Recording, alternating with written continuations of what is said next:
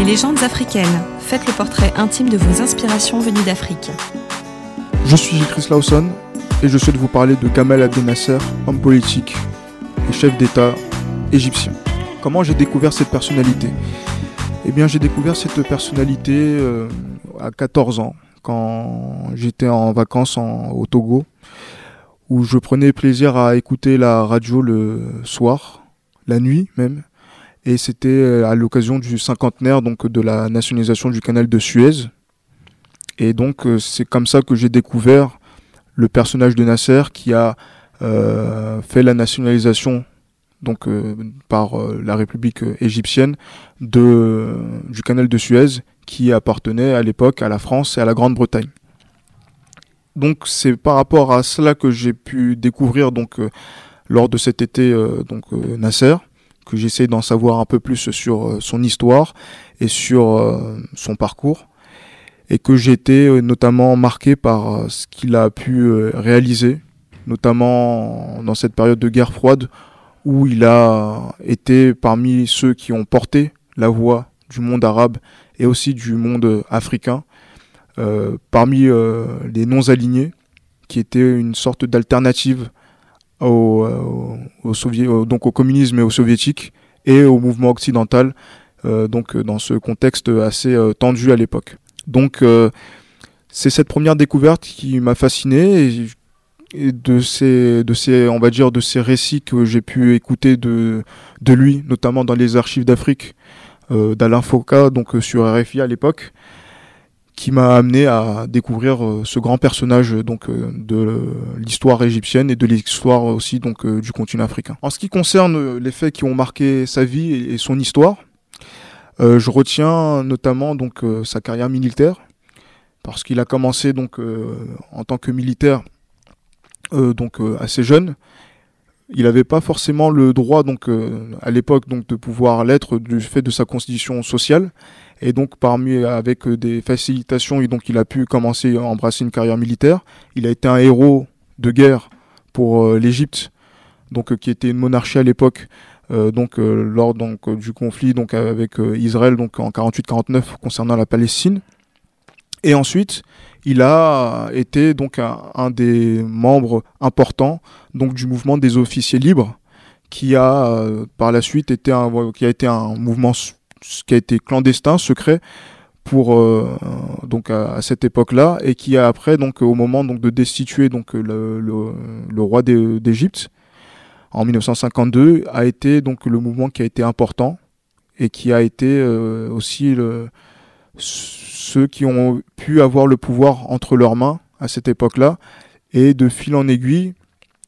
Nasser qui a été un des organisateurs donc de cette de cette destitution donc de la monarchie en est devenu donc euh, la tête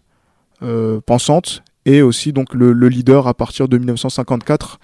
en étant président de la République et du Conseil de commandement révolutionnaire. Et euh, parmi les discours qui ont marqué donc son existence, il y en a un que j'ai qui a c'était lors de la tentative d'assassinat qu'il a pu avoir enfin qu'il a qu'il a évité, donc en 1954, où euh, on, essaie de lui tirer donc 8 balles à, bout portant, et miraculeusement il survit, et dans la foulée, il donne un discours d'exhortation au peuple égyptien de pouvoir suivre en fait euh, donc son, son mouvement quoi qu'il arrive. Et par ces mots, il dit Mes concitoyens, mon sang coule pour vous et l'Égypte. Je vivrai pour votre salut et mourrai pour le salut de votre liberté et votre honneur. Laissons-les me tuer, cela importe peu car j'ai insufflé la fierté, l'honneur et la liberté en vous. Si Gamal Abdel Nasser doit mourir, vous serez tous Gamal Abdel Nasser. Gamal Abdel Nasser est l'un d'entre vous et il est prêt à sacrifier sa vie pour la nation. C'est des paroles fortes dont j'ai écouté l'audio en version originale et qui, même sans la traduction, donne euh, un, certain frisson et vous fait dire que cette personne-là, c'est euh, quelqu'un qui est euh, importante et qui va devenir de plus en plus incontournable dans, dans la vie politique et militaire de son pays. Et il va tout au long donc de son de, ses mandats en 56 il devient président donc de la République d'Égypte en instituant une nouvelle constitution il est réélu en 65 et durant toute cette période là il est parmi ces personnes qui au même titre que Soe Carnot euh, en Indonésie que Nehru en Inde que Tito en Yougoslavie font partie de ces hommes qui comptent parmi donc euh, l'alternative donc de, des non alignés donc euh, de cette euh, de cette époque. Et il y a aussi donc des voilà des guerres qui ont marqué donc cette ce, ce, mouvement-là, notamment contre face contre Israël, contre la France et la Grande-Bretagne, avec aussi l'intervention des États-Unis, notamment pour le canal de Suez, qui ont été donc des moments éclatants, même s'il y a eu des défaites militaires, mais il y a eu des victoires symboliques. Et donc le canal de Suez l'a été, dans ce contexte assez particulier. Et surtout, euh, ben après, il y a aussi euh, la défaite lors de la guerre des six jours, qui a été donc euh, une défaite face à Israël. Et donc, du coup, c'est ces mouvements-là qui a donc c'est ces mouvements-là donc de, de, sa part au cours de sa vie politique, même si euh, c'était pas un modèle de démocratie, de d'expression libre pour l'opposition, qui font que c'était un homme qui était assez, euh, on va dire, euh, important, assez euh, grand pour, pour, pour, pour, pour l'Afrique, pour le monde arabe et aussi pour ces, ce mouvement de décolonisation qui a eu donc au cours des années 60. Nasser a été d'une certaine manière influent puisque lorsque j'ai créé donc le site oneaccord.fr donc euh, quand on a voulu faire émerger donc ce génie africain qui avait en nous, en tout temps et en toute période jusqu'aujourd'hui et aussi donc pour l'avenir du continent africain, les premières personnes auxquelles j'ai pensé, Nasser en faisait partie, inévitablement.